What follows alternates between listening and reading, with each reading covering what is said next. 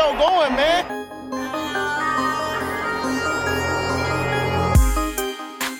Enzo, what an interception! Steps into it, pass is caught! Diggs! Sideline! Touchdown! Unbelievable! Ihr hört Cover 3, der Podcast für Fantasy Football. Moin und herzlich willkommen zu einer neuen Folge Cover 3, der Fantasy Football Podcast. Mein Name ist Timo, an meiner Seite Rico Grüezi. und Björn. Grüßt euch, liebe Freunde des Fantasy Footballs. Ja, wir haben den Super Bowl hinter uns. Und bevor wir mit unserer Folge anfangen, können wir gleich einmal Lukas erwähnen. Unser erster Patreon-User ist mit 10 Dollar dabei, deswegen hier einmal das Shoutout an dich. Danke, Lukas. Danke, Lukas. Du richtig süße Maus, Dankeschön. Was dich noch erwarten wird, ist natürlich unsere Kick, äh, unsere ja, Tipprunde und unsere Redraft-Liga. Dazu wirst du von uns demnächst kontaktiert. Genau so sieht's aus. Schön, dass du dabei bist. Wer es noch nicht gesehen hat, patreon.com slash cover3 könnt ihr euch angucken. Wir haben uns jetzt ein bisschen was überlegt, was jeden erwartet und ja, damit schon abgehakt. Damit sind wir dann durch und Das ging fix. das ging fix. Und wir kommen ja zu unserer Themenliste heute. Wir werden wieder ganz normal anfangen mit den News. Dann werden wir den Super Bowl auseinandernehmen. Und im Anschluss gibt es dann noch den Ausblick sowie ein gutes altes Playbench Cut. Klingt nach einem Plan. Alles beim Alten. Dann würde ich sagen, erstmal die Biere öffnen. Die obligatorische Frage, wer hat einen Öffner für mich? Den habe ich. Dankeschön. Jo. Ähm, ja, starten wir direkt, oder? Jo. Breaking News. Und wir starten gleich mit einem neuen Head Coach. Und zwar von den Bengals. Die haben nämlich Zach Taylor als ihren neuen Head Coach ähm, ja, eingestellt. 35 Jahre alt. Habt ihr zudem was? Alter QB-Coach der Rams, ne? Deswegen auch erst so spät, weil er erst nach dem Super Bowl äh, gesigned worden oder durfte, also unterschreiben da. Können wir dir helfen? Ich habe meinen Stift gesucht, aber der ist mir gerade aus der Hose gefallen. Ah ja. Klingt das komisch? Nein. Ihr dürft das entscheiden. Ja, Zach Taylor äh, war von zwei, 2008 hat seine Coaching-Karriere angefangen bei Texas AM und war dann später bei den Dolphins Assistance QB und Offense Coordinator. Oh, den habe ich vergessen. Oh, der gute alte Klopp. Mm, Später dann auch wieder bei den Cincinnati Bearcats. Hier steht Bearcats. Was sind das für eine Thegengruppe? Okay, Pro Football Chase, Bearcats, Cincinnati Bearcats. Äh, als äh, QB-Coach und Offense-Coordinator und dann zu den Rams gegangen. Ja, was sagt ihr zu der Entscheidung? Tja, Man kann ihn ja im Endeffekt nur an dem Quarterback messen, den er jetzt ähm, trainiert hat. Ähm, jetzt mal abgesehen von dem letzten Spiel. Ja, ja, Goff hat eine okaye Saison gespielt. Wir waren alle immer sehr zwischen ähm, Top und Flop, aber ja, ja, also wenn du es wirklich nur daran erstmal ausmachst, hat er ja einen okayen Job gemacht. Ja, er wird halt nicht umsonst da von den Bengals genommen worden sein. Und ich denke, besser als ähm, Lewis ist er auf jeden Fall. Ja, das sollte schon. Oder er wird auf jeden Fall nicht besser, aber er wird auf jeden Fall mal ein bisschen frischen Wind da reinbringen. Ich weiß gar nicht, wie lange war Lewis der Trainer? 16 Jahre? Ja. Irgendwie sowas, ne? Das ist erst der zehnte Headcoach bei denen, ne? Mhm, Die haben zusammen mit den Steelers, glaube ich, die wenigsten Head Coaches irgendwie in Relation Sind auch zu der der Gründung. ältesten, ne? Franchise. Ja. Die sind auch schon relativ Sie- alt. Mm, Sind ne? auf jeden Fall relativ früh schon dabei gewesen, ja. Dafür sind zehn wenig. Auf jeden Fall. Was hatten die Steelers? Fünf, glaube ich, ne? Boah, ich müsste jetzt lügen, aber es waren wenig. Ja. Und es hat noch nie bei den Steelers, wurde noch nie ein Coach entlassen. Ja, das hatten wir auch schon mal irgendwann in der Folge. Dass ne? die, die sind immer in einem Verständnis mit dem Verein gegangen. oder wurden gewechselt. Was erwartet den Coach bei den Bengals? Also erstmal wahrscheinlich äh, eine bessere Offensive, als es dieses Jahr war. Einfach weil du mit Andy Dalton verletzt hattest, AJ Green Dauerpatient gewesen. Ähm, Eigentlich eine interessante Offense, ne? Jetzt wird man mal gucken, wie Tyler Eifert zurückkommt. Oder wann der zurückkommt nach seinem Knöchelbruch, aber ich würde sagen, mit erstmal schon, AJ Green, Tyler Boyd, John Rose, mixen. Mixen, hast du auf jeden Fall Waffen. Und Dalton ist halt ein, ist kein guter Quarterback, also kein Top-Quarterback, aber er ist schon ein solider Quarterback, mit dem du was anfangen kannst. Ja. Ja. In einer guten Saison kann der auch mal gut sein. Kann zumindest mal etwas über dem Durchschnitt rein theoretisch spielen. Ja. Ja. Ja, bin mal gespannt. Die Bengals waren ja auch vor der Saison, beziehungsweise am Anfang der Saison, immer so ein bisschen das Dark Horse, wo auch alle gesagt haben, eigentlich könnten die was reißen, aber ja, durch die ganzen Verletzungen ging da ja nichts. Von daher ist, sind die Bengals, glaube ich, als Headcoach-Posten eine ganz dankbare Aufgabe eigentlich. Mal gespannt, was da rauskommt. Denke ich auch. Gut. Mm, Dann geht's weiter. Die Tennessee Titans haben Quarterback Austin Davis entlassen. Den Backup, der dann auch die Saison, glaube ich, hat er am Beendet Ende hat. gespielt, ja, ne? Hat er nicht Brain Gabbard gespielt? Mm, Der war, ähm, Also er war dann irgendwann verletzt, aber ja, hat, der war verletzt. da waren ja Gabbard und ähm, Mariota verletzt. Mariota war ja auch echt öfter mal verletzt, ne? Also der hatte immer mal so ein paar Ja. Spielchen, wo er mal Ah, er ausgefallen ist. spielt halt auch, ne? Viel Laufspiel, bist halt auch als Quarterback ein bisschen freiwillig. Und wenn du dir Cam gegen ihn anguckst, Cam ist halt schon ein ordentlicher Athlet und Ich sagen, der ist Mariota 15 ist- Zentimeter größer und da Mariota sind ist so mal 40 mehr. gefühlt, ich will jetzt nicht sagen eine Wurst, aber er sieht halt so aus. ja, stimmt schon. Also wenn du, wenn du irgendwie Cam Newton dagegen hältst, Ja, das sind schon unterschiedliche Kaliber. Ja, weiter geht's. Björn? Ja, traurige Nachricht für mich als Patriots-Fan. Brian Flores verlässt uns, wird sich den Dolphins anschließen. Ähm, für ihn freut's mich wirklich. Also er hat sich das verdient, hat sich ja bei den Patriots wirklich, hatte ich ja mal irgendwie gesagt, von irgendwie gefühlt ähm, der Putze, der die, der die Kabinen sauber macht, zu einem Trainer hochgearbeitet, war jetzt eigentlich. Scouting Assistant 2004 hat er angefangen. Ja. War echt lang dabei, hat jetzt dieses Jahr vermeintlich den Defense Coordinator gemacht, also war Linebacker Coach und hat die Defense auf jeden Fall oder die Defense Plays gecallt. Ähm, wird interessant. Ich denke, er hat sich die Chance verdient. Ähm, hat mit dem Super Bowl abgeschlossen. Hat er da mit der Defense auch nicht ganz so schlecht gespielt. Ich dachte immer, Dingens macht das Defense Play Calling, aber. Ähm, Bill Belichick macht den Gameplan, das war auch unter Matt Patricia so. Achso. Oder die entwickeln den beide zusammen, aber das meiste wird halt Bill Belichick machen. Aber die Calls an sich hat Brian Flores gegeben und auch letztes Jahr zum Beispiel Matt, Matt Patricia, weil ähm, Bill Belichick dann eher drauf reagiert. Also klar, die tauschen sich immer wieder aus, ne, wenn Bill Belichick was auffällt. Oder Bill Belichick spricht ja auch mit den Spielern, aber die Play Calls hat schon immer der Defense Coordinator ähm, im vermeintlichen Sinne gemacht. Also Matt Patricia war ja wirklich Defense Coordinator und der offizielle Titel von Brian Flores war ja Linebacker Coach. Aber ähm, ja klar, das ist genauso wie in der Offense. Zwar macht der Josh McDaniels auch sehr, sehr viel, wahrscheinlich mehr als der Defense Coordinator, aber auch da wird Bill Belichick den Gameplan mitentwickeln und auch wenn Bill Belichick was sagt, wird Josh McDaniels auf ihn hören. Was würdet ihr sagen, was erwartet den guten Jungen in Miami? Ich bin gerade die ganze Zeit am überlegen, ob ich Miami schon als Rebuild-Team zählen würde. Naja, wenn Tannehill weggeht, auf jeden Fall. Ich wollte sagen, dann bist du, glaube ich, mittendrin. Du hast da nichts nichts mehr. Ich wollte sagen, du hast alles Drake. abgegeben. Kenyon Drake und Aber das war es Das eigentlich ist auch schon nicht fast. so geil. Ja. Also eigentlich kannst du da, glaube ich, schon echt von, von einem Rebuild-Team sprechen. Also wirst du wahrscheinlich in deinem ersten Jahr oder in den ersten zwei dann nicht allzu viel reißen, aber wenn die ganze Franchise, bekommen, ja. wenn die ganze Defense- Franchise sich Defense drauf ist- eingestellt hat. Defense ist ja auch schlecht bei Miami, oder? Ja, also die haben ja tatsächlich gerade am Anfang der Saison ja noch ziemlich überrascht. bis auf Xavier Howard haben die auch nichts, ne? Ja, Aber- und am Ende haben die aber auch immer Ja. ganz gut Punkte zugelassen. Ja. Hast halt auch die Patriots wieder in deiner Division.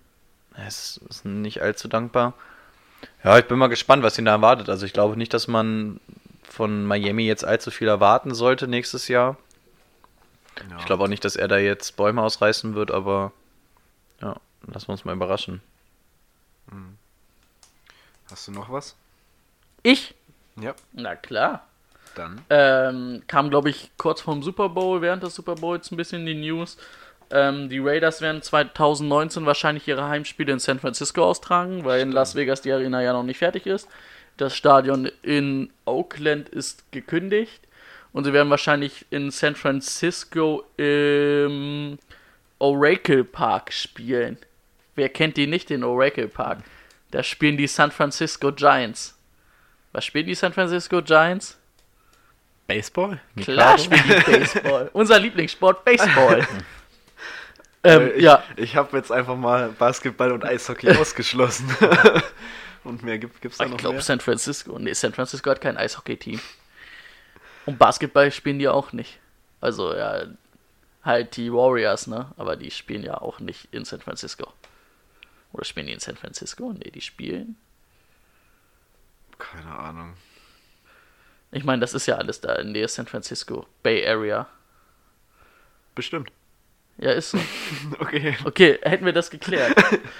Ja, also, ja, also es ist ja, dass die Raiders auch extrem Beef mit der, mit der Stadt Oakland im Moment angefangen haben. Also Oakland hat ihnen das ja nicht so ganz verziehen, dass die abhauen und ähm, dass es in Oakland nicht weitergeht, habe ich mir schon fast gedacht, weil da jetzt auch echt versucht wird nachzutreten. Ähm, war ja bei St. Louis und den Rams ähnlich. Da hat man sich halt jetzt ziemlich versch- äh, verkracht mit der Stadt und da braucht man nicht damit rechnen, dass da dann irgendwie Hilfeleistung kommt, von wegen noch mal ein Jahr hier bleiben oder so. Obwohl ich das halt von der Stadt an sich doof finde, ne? Also ja, klar. Aber so hättest du zumindest ein Jahr länger noch NFL-Zirkus in deiner Stadt. Touris, Besucher. Ist besser als gar nichts, oder? Ja, fühlen sich jetzt einfach auf den Schlips getreten, dass du mit deiner Franchise da wegziehst nach ewigen Jahren. Ja. Ja, sonst hätte ich jetzt nur noch die Awards, die wir hatten. Wenn die keiner von euch sagen möchte, sag ich sie. Ich weiß nur, dass wir relativ gut dran waren, als wir die letzte Woche predicted haben. Lagen wir, okay, jetzt gerade so bei Sachen wie MVP ist es ja klar, aber ansonsten waren wir echt relativ nah dran immer, was die Awards anging, ne? Defense Player hatten wir. Den Ja, hatten gut, wir. das war auch klar, ne? MVP hatten wir. Also MVP ist natürlich Patrick Mahomes geworden. Wen überrascht. Offense Player of the Year ist auch Patrick Mahomes geworden. Da haben wir ja uns auf wen anders festgelegt, weil es ist immer unterschiedlich. Ne? Manchmal gibt es auch Jahre, wo man sagt, man gibt den MVP nicht auch noch den Offense Player. Aber es ist auch nicht unverdient. Äh, Ich finde, eigentlich kannst du dir beide Awards sparen. Also du kannst, sagen, du, du machst einen MVP Award oder du sagst halt ähm, bester Offense-Spieler außer Quarterbacks, irgendwie sowas. Aber wenn du die Quarterbacks mit reinnimmst, wird es halt auch immer der MVP, der eigentlich Offense Player of the Year sein. MVP außer- ist sowieso außer du- immer ein Quarterback und dann hast du automatisch eigentlich auch deinen Offense. Außer du bist jetzt ein Running Back, der absolut Unglaubliches leistet und du kommst nicht Todd in die Playoffs. Gurley war es zum Beispiel dann kommst letztes du, warte, Jahr. Dann kommst du nicht in die Playoffs. Ähm, dann bist du ja eigentlich kein MVP, weil du ja nichts gerissen hast. Dann könntest du den Ti- Titel Naja, an den die vergeben. Ne? MVPs beziehen sich ja wirklich nur auf die Regular Season, ne? Also da wird die Off äh, die Postseason nicht mit reinbezogen. Ja, ich meine, dass du in der Regular Season dein Team in die Playoffs dann geführt hast. Ja. Aber mir wäre es auch nicht bekannt, dass ein Nicht-Playoff-Spieler Ja, Boah, weil die meistens jetzt- dann nicht so geil sind. Müsste ich jetzt lügen? Ich, ja, ich würde lügen. Also ich sag's nicht. Ähm, ja, Defense Player of the Year Aaron Donald, auch verdient. Offense Rookie of the Year Saquon Barkley. Hätte man auch Baker Mayfield nehmen können, aber ich denke auch so, dass man das ähm, vertreten kann. So Beide Wahlen so. hätte man vertreten können. Wen von beiden du wählst, nimmst du. Da fand ich auch das System von uns eigentlich gar nicht schlecht, dass wir einfach gesagt haben, es sind keine Mehrfachnennungen möglich. Und dann kannst du das zum Beispiel, dann könntest du auch sagen, dass Saquon eventuell der Offense-Player war. Wenn Mahomes MVP Ja. wird, dann hast du auf jeden Fall Baker auf Was ich irgendwie Rookie. komisch fand, also letztes Jahr gab es das ja, Rookie of the Year, Offense Rookie und Defense Rookie. Dieses Jahr gab es nur Offense Rookie und Defense Rookie. Ich weiß nicht, wie die, äh, ob, inwiefern die das bei den Awards Ja, die, die haben ja für jeden Scheiß jetzt einen Award gemacht hier. Das Miami Miracle ist Play of the Year geworden. Also es gab ja für jeden Scheiß irgendeinen Ja. Award. Defense. Aaron Rodgers. Ja, war klar, dass Aaron Rodgers Moment- irgendwo Moment bei of den the Year. Awards. Irgendwo, was war der Moment of the Year von Aaron Rodgers? Also ich hab's nicht Äh, mitgekriegt. Spieltag 1 gegen die Bears, als er, als sie mit 21-0 hinten lagen. Rodgers ja verletzt gleich am Anfang rausgegangen ist. Und dann nochmal aufs Feld gekommen ist und das Spiel gedreht hat. Crazy. Äh, Es gibt für einen Scheiß irgendwie einen Award. War schon gut, aber ich wusste auch nicht, dass es dafür einen Award gibt. Ja, kommen wir dann nochmal zum Defense Rookie of the Year. Das war dann am Ende doch Darius Leonard. Ich habe ja auf Darwin James getippt. Aber denke ich, kann man beide vertreten. Also Ja. auch Darius Leonard. Comeback Player of the Year, Andre Luck war eigentlich auch sehr klar. Hätte eigentlich nur JJ Watt ansonsten noch werden können, oder? Ansonsten Ja, war da, stimmt. glaube ich, keiner in der Range. Aber wie gesagt, da spielt, glaube ich, mit rein. Quarterback klar. wieder, ist klar, dass der den Dings gewinnt. Ähm, Coach of the Year, Matt Nagy. Das, Das hat war das- nicht gesagt, ne? das war das einzig Überraschende. Ich hatte ja Paxton Lynch gesagt, der ist sogar Zweiter geworden in der Wahl von den Chargers. okay. Ähm, aber Matt Nagy, muss man am Ende sagen, also ich finde es nicht unverdient als Rookie und also als Rookie-Coach und dann hat er ja aus den aus den ähm, Bears schon viel rausgeholt, ne? Playoffs. Mit ein bisschen Glück bist du in der Division Round, wenn äh, Cody Parkey nicht das Field Goal verkickt oder es nicht geblockt wird, sage ich mal. Nicht unverdient, aber hatten wir nicht auf der Liste. Nee. Ich bleib dabei, ich hätte Frank Reich genommen, weil Matt Nagy einfach auch ist. Du hast vor der Saison schon gesagt, dass die Bears Defense echt nicht schlecht ist. Also du hattest die eigentliche Stärke der Bears, war jetzt nicht unbedingt geheim und von daher finde ich, also klar kannst du es machen. Also abgesehen davon, dass der Wort jetzt eh nicht so viel zählt, aber ähm, weiß nicht. Also es, es ist vertretbar, aber ich finde, Frank Reich hätte, hat da noch mehr Ist, ist Gesamtkonzept halt, reingebracht. Frankreich ist halt genauso weit gekommen, ne? Genau. Und Mit hat er und hat er quasi weniger vor der Ja. Saison. Das. Aber gut, McNagy hat natürlich Ja. auch einen guten Job gemacht. Hast halt so eine Wurst mit ähm, Trubisky als Quarterback im Moment. Ja. Das, das gefällt mir, Wurst. das machen wir jetzt öfter. Und Walter Payton Man of the Year wurde Chris Long. Also ist ja kein sportlicher Award, sondern eher ein Award für die Leute, die viel für ihre Community tun. Aber Chris Long ist da ja wirklich äh, seit Jahren auch immer nominiert, macht er echt viel da für die Leute. Was macht denn der Gute eigentlich? Chris Long, äh, der spielt Defense End bei den, Nee, was, er neben, was, er, was er neben dem Platz so macht, dass er den Award verdient hat. bei den ba äh, Eagles. Ne, ich denke mal, er wird in Philly ein paar Pakete verteilen, also Essenspakete und so. Nein, ich weiß es nicht, aber er ist ja Jahr für Jahr nominiert und das wirst du ja auch nicht. Nur weil du, keine Ahnung, kleinen Kindern ins Gesicht spuckst in deiner Stadt. Dann würdest du, glaube ich, nicht nominiert Mhm. werden. Aber ist ja jetzt auch sportlich gesehen nicht so der wichtigste. Nö, Award überhaupt für uns. nicht. Ich wollte es nur mal sagen. Wir wollen ja keinem hier die Unter den Ehre Tisch fallen verwehren. lassen. Ja, sonst? Also ich hätte nichts mehr. Ihr? Ja, ich war gerade noch mal im gucken, was, was Chris Long so macht, aber ich habe es jetzt auf die Schnelle auch nicht gefunden. Er hat einen Bruder, Kai Long. Das stimmt. Der spielt bei den Bears. Glückwunsch dazu. Zwillingsbruder, glaube ich sogar. Kann sein. Eine Nachricht noch, vielleicht ganz kurz. Wenz hat sich dazu geäußert, dass phillyvoice.com ihn als äh, eigensinnig und ähm, uncom uncompromising, ähm, Wenz? ja, Wieso das denn? uncompromising äh, übersetzt, ähm, Kompromiss, nicht nicht, kompromissfähig. ja genau, ja, sei, hat er sich zu geäußert, war ganz cool. Er hat gesagt, äh, er weiß, wer er ist und was er kann und was er macht und dass er nicht perfekt ist. Ja, aber der ist doch mega humble und so. Also was ist denn das Problem bei ihm? Ja, Also den Ja, Vorwurf verstehe ich jetzt noch Dass nicht. er halt so aussieht wie Prince Charles. Ja, das, das tut er Nee, wirklich. Prince Harry. dass er Ja, sich der mit, eine da. der dass er sich mit Nick super versteht und ja. Aber Ähm, wo wir bei Nix sind, haben wir ja doch noch. nämlich Ja, auch genau. vorher eh, gerade noch sagen, Ja. wo du mit den Eagles angefangen hast. Sag du es, du hast doch gar nichts. Ähm, ja, können wir machen. Ähm, es gibt Neuigkeiten zu Nick Foles, zumindest gerüchteweise. Und zwar steht jetzt im Raum, dass die Eagles ihnen wahrscheinlich doch einen Vertrag unterbreiten werden, der satte 20 Millionen. Beziehungsweise den Tag irgendwie ziehen wollen, ne? Also Ich hab glaube, das. beides gelesen. Ich hab glaube, aber der Tag, Vertrag. der Tag wäre noch nicht mal der ähm, 20 Millionen, die ich weiß gar nicht, wie viel da wäre. Der 20 Millionen, das wäre wirklich ein normaler Vertrag. Obwohl, wenn du, der Tag ist ja fünf, die fünf besten. Ja, der wird Gehälter drüber sein, der wird drüber sein. Durchge Ja. Durch alles geteilt. Also die fünf besten Gehalte der Quarterback-Position. nimmst du Smith, Rogers, ähm, Cousins und so und mach davon mal, also das wird glaube ich Ähm, mehr als 20 sein, oder? du hast Rogers, du hast Garoppolo, du hast Stafford. Die waren ja alle nicht in den Playoffs. Smith, Cousins. Carr, Cousins. Cousins ist einer der höchstens noch. Es wäre auf jeden Smith. Fall auch eine ganze Menge. Also so oder nee, der, so, Hat, der hat nicht ultra hohen Vertrag. Achso. Alex Smith. So oder so ist es aber auf jeden Fall extrem viel und 20 Millionen für einen eventuellen Backup Quarterback.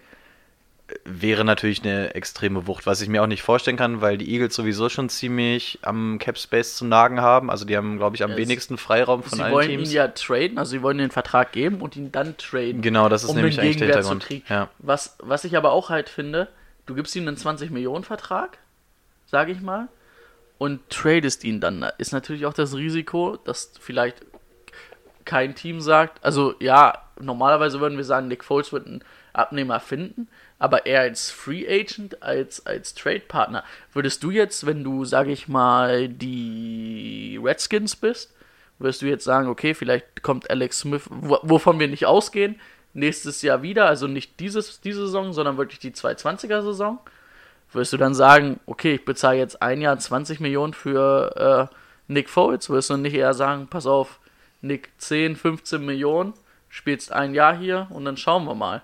Weil nicht, dass du als Eagles nachher auf diesem Vertrag sitzen bleibst Ich wollte gerade sagen, das ist und die auf größte einmal Gefahr. einen Backup-Quarterback hast, der 20 Millionen Cap-Hit hat. Du musst halt einfach annehmen, was kommt an, an Angeboten. Und wenn da, wenn du nur einen Third Rounder dafür kriegst, musst du ihn halt für einen Third Rounder gehen lassen. Und ich glaube, so einen Second Rounder wollen sie da schon noch rausschlagen. Aber die musst du halt auch erstmal kriegen. Also es ist natürlich schon ein Spiel mit dem Feuer, wie du schon sagst, aber ja, weiß nicht. Ich sehe ich sehe ihn sowieso in Jacksonville irgendwie. Ich weiß nicht warum, aber ich glaube, dass er nächstes Jahr bei den Jaguars unterkommen wird.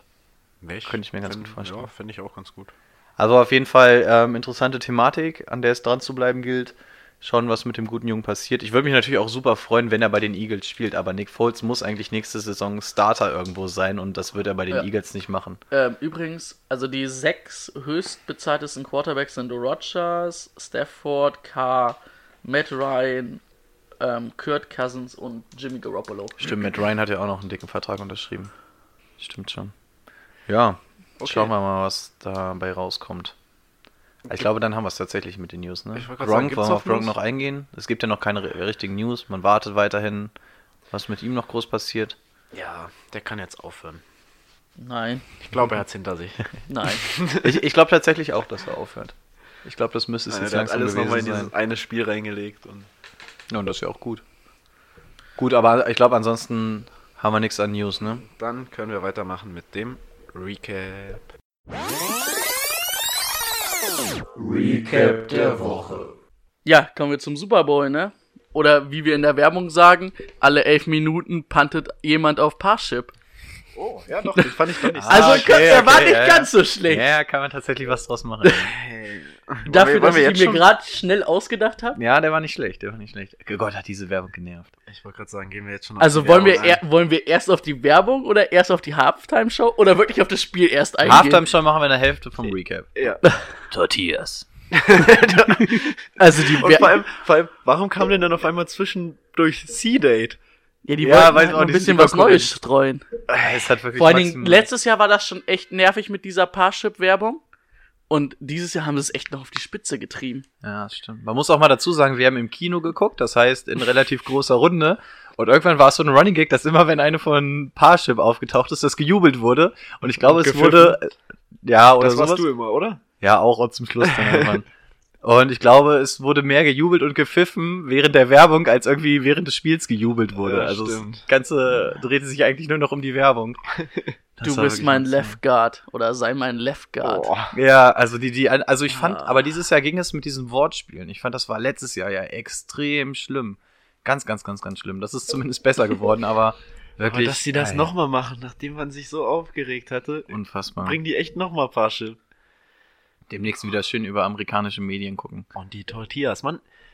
Das heißt, Tortillas. jahrelang heißt es Chio, Chio, Chio Chips und dann kommen die mit ihren scheiß Tortillas immer um die Ecke. Tortillas. Tortillas!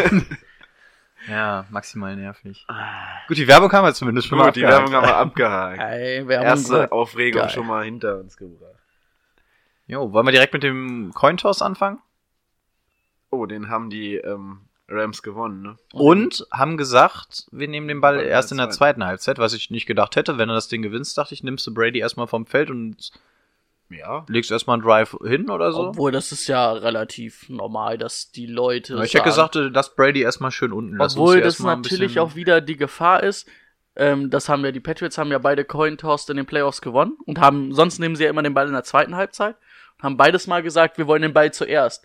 Und dann bist du natürlich, also hätte ich als Rams gesagt, oh, pass mal auf, wenn die wieder so einen Drive zusammenzimmern wie gegen die Chiefs oder die Chargers den ersten Touchdown und gleich mal acht Minuten von der Uhr nehmen, äh, da würde ich lieber mit meiner Offense zuerst auf den Platz gehen. Deswegen Aber meine ich das. ist ja, ist ja, kann jeder für sich selbst entscheiden. Und ist er eigentlich auch ganz gut gelaufen. Für die Rams, aus der Sicht, die ersten 10 Sekunden des Spiels waren mal zum Freuen. Die ersten Naja, drei es- Minuten. Es war ja schon ein bisschen Laufspiel, das ist lief sogar ja der, der direkte Wurf, der Nee, erste. war ja der erste Wurf, aber es war so. ja, Ja, der erste Wurf war dann leider eine Brady-Interception. Das war auch einer, ein Fehler, den er selten macht, ne? Hat die Coverage falsch aber gelesen. kreiden wir ihm Brady groß an. Schon, er hat, Ja. es, er hat, glaube ich, also, so wie es aussah, dachte er, es wäre eine Man-Coverage und hat, es war dann aber am Ende eine Zone-Coverage. Hat dann natürlich ein bisschen Pech, der Ball wird einfach weggeschlagen und der andere kann ihn fangen. Ja. Ist natürlich auch ein bisschen Pech dabei, aber an sich hat er die Coverage falsch gelesen oder er hat es, glaube ich, ja, falsch gedeutet. Ich finde, der Wurf war jetzt auch nicht so astrein, also den kannst du besser machen, klar, aber dadurch, dass er getippt wurde und so, es ist zumindest nicht hundertprozentig Brady anzukreiden, aber ja. Ich glaube, er selber wird sich am meisten da Vorwurf gemacht haben. ja Aber es hat ihn aber nicht gestört. Lassen, ne? Ja. Genau, da ist er halt. Davor, davor sind sie ja viermal gelaufen, dann kam die Interception. Also Wo du hast dann gleich gesehen, er guckte aufs Tablet, da wurde er nochmal eingeblendet, er guckte aufs Tablet, guckt hoch, guckt nochmal runter und Ja. schüttelt einfach mit dem Kopf. Da hat er selber sich gedacht, was habe ich da eigentlich jetzt gemacht oder Ja. was habe ich gesehen? Und wer war das Ziel? Natürlich Chris Hogan. Die Oh, verdammte das ist- Maschine. Das ist auch ein Typ, ey. Fantasy Football komplett un uninteressant, oder? Ja. Also ich, ich glaube jeden anderen vor ihm. Ja. Der ist wirklich. Der hat halt auch mal Lacrosse gespielt, aber hat äh, auch seinen Beitrag immer dazu getragen. ja. Naja, und du dachtest jetzt so in einem Spiel, ey, wow, wenn das jetzt so losgeht, wird ein geiles Spiel. Ja, wird dachte ein ich geiles auch. Spiel. Und zu dem Und Zeitpunkt dachte ich auch, okay, das sind zwei gute Offenses, die da aufeinandertreffen. Da kann wirklich jeder Turnover entscheidend sein. Und wenn Brady so anfängt, oh, das könnte richtig viel für das Spiel bedeuten. Dann kommen die Rams und, aufs Feld. und dann kam die Sternstunde von Johnny Hacker. Drei Plays und out. Acht Punts, ne? Hintereinander. Ey. Unfassbar. Also wirklich, Ich weiß gar nicht, wie viel waren es insgesamt. Elf Punts, glaube ich. Vier, fünf, Bei- sechs, sieben, acht, neun, Ich glaube, elf Punts bei 13 Beibesitzen oder so. neun. Neun Punts von den Rams. ja, würde hinkommen. Einmal das Field Goal. Nee, das Einmal- Field Goal, die Interception und der Und- Onside. und Ach nee, der Onside Kick zählt nicht. Ah ja, genau, stimmt. Hat er Es ja gab keinen einen. Onside-Kick. Den gab's Stimmt, nicht. hat er, hat er gar nicht mehr geschafft zum Schluss, stimmt. Ja, Ja, spektakulär. Also ich glaube, der Panther hätte bei Fantasy Football gut Punkte gemacht, wenn du mit dem Panther spielen kannst. Der hat ja wirklich. Glückwunsch auch zu dem Rekord übrigens. Das kann man ja schon mal sagen. Ja. längster Punt, die meisten Punts hintereinander. Da kann man schon mal stolz sein. Aber jetzt mal ohne Spaß. Ge gehen wir mal davon aus, die, die Rams hätten durch irgendwelche krassen Zufälle das Ding gemacht. Wen hättest du auf Rams Seite als MVP genommen? Ohne Scheiß, Johnny Hacker wäre eine Option gewesen.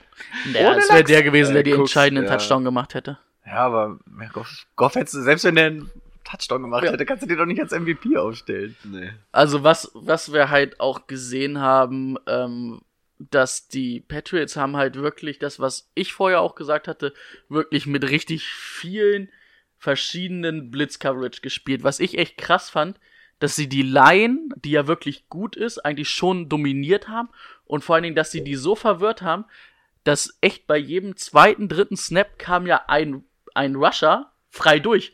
Weil der stimmt. Mann nicht wusste, wer geblockt, wer blocken sollte, weil so viele angetäuscht wieder weggegangen sind. Also das haben sie echt stark gemacht. Aber die Rams waren natürlich mit ihrer Line auch nicht schlecht, ne? Haben Sue haben sie vor allen Dingen oft anders aufgestellt, auch mal als End oder auf einer Linebacker-Position. Obwohl das hätte ich, ganz ehrlich, hätte ich eher mit Donald gemacht, als mit Sue, weil Sue ist ja jetzt so eine Tonne und Donald ist halt eine Maschine. Maschine. Ja. Was du halt, ähm, finde ich, oft gesehen hast, auf beiden Seiten, war bei den Patriots, ähm, aber von der Patriots Defense öfter, dass sie wirklich geschafft haben, die, die Pocket zum, zum Einsturz zu bringen oder klein zu halten, so dass du als Quarterback keine Chance hattest, sage ich mal, du probierst ja eigentlich dann in die, in die Tasche der, der Pocket reinzusteppen, um den Wurf zu machen.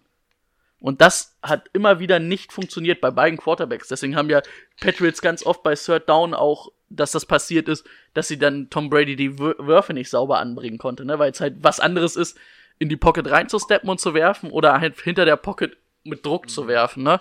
Also das haben sie beide, finde ich, gut gemacht. Ja, was ich noch gelesen hatte, was recht unüblich war, ich weiß nicht, inwieweit es stimmt, da wirst du mir recht oder Unrecht geben können. Die Patriots spielen hauptsächlich immer in Man-Coverage. Das ist richtig. Und Oder viel. genau. 50% ihrer Snaps meistens. Genau, und da haben sie jetzt außergewöhnlich viel Zone-Coverage gespielt. Also sehr, sehr unüblich für Patriots-Verhältnisse. Äh, es waren zumindest gelesen. 50% Man-Coverage-Snaps. Also, vielleicht haben sie mehr Zone gespielt, aber sie haben nicht weniger Men gespielt. Okay, ich hatte nämlich irgendwo gelesen, dass unüblich viel Zone gespielt wurde, was wohl recht unüblich ist für die Patriots. Ja. Aber ich glaube, es war egal. Weil Goff mit gar nichts klargekommen Nee, ist. also man muss aber auch, also eine Sache habe ich nur, um Goff in Schutz zu nehmen. Die O-Line, die von uns so hoch gelobte ja. O-Line, da war nichts. Ich weiß nicht, ob es wirklich der Pass-Rush der Patriots waren oder die O-Line, aber ich finde, diese O-Line hat überhaupt nicht funktioniert. Ja. Da war so viel Druck die ganze Zeit. Der hatte ja auch wirklich kaum Zeit. Wenn das Brady sind mal nicht. Sind, also wie Brady gesagt hat, äh, Björn gesagt hat, da sind einfach ab und an Leute gerade durchgelaufen. Hm? Also, das war halt Ohne- echt. ohne Teilweise wirklich ungeblockt. Ja. sie haben ihnen halt viel zu denken gegeben, auch mit den Coverage. Also, das haben ihn, glaube ich, mental massiv gefordert. Dann wurde er wirklich bei jedem zweiten, dritten Ding wurde er getroffen. Also er wurde ja nicht nur gesackt, er wurde auch oft getroffen. Man hat es, glaube ich, am Ende gesehen, ne, wo er sich Finger gehalten hat, wo der ganze Arm blutig oder der Arm offen war. Also er hat schon hart eingesteckt. Der hat eingesteckt, ja. Und ähm, ich glaube, das war, was dann, ähm, was am Ende, was mich am meisten beeindruckt hat, ist, glaube ich, dieser Gameplan auch der Patriots, dass sie gesagt haben oder dass sie defensiv dass diese Top-Offense so runternehmen konnten auf drei Punkte, sage ich mal. Und ähm, dass du das Gefühl hattest dieses Jahr, oder das hast du ja eigentlich meistens bei den Patriots und das hast du derzeit wieder gesehen, ähm, sie sind sich nicht zu schade, das zu tun, um zu gewinnen. Also hätten sie offensiv mehr abliefern müssen, wie letztes Jahr gegen die Eagles, hätten sie offensiv mehr abgeliefert. So konnten sie defensiv ähm, das knacken. Also du hast verschiedene Als- Wege als bei ob den Patriots zu gewinnen. Als ob sie jetzt nicht offensiv irgendwas machen wollten. Nee, die Rams waren auch gut verteidigt, aber ich glaube, es wäre mehr möglich gewesen, wenn sie gefordert gewesen wären. Aber so hast du dich eher auf den defensiven Gameplan or or ähm, orientiert, der ja, ich glaube, Sean McVay hat es ganz gut gesagt, er wurde einfach von Belichick ähm, outgecoacht, ne? Ja. Hatte, das war halt wirklich klasse.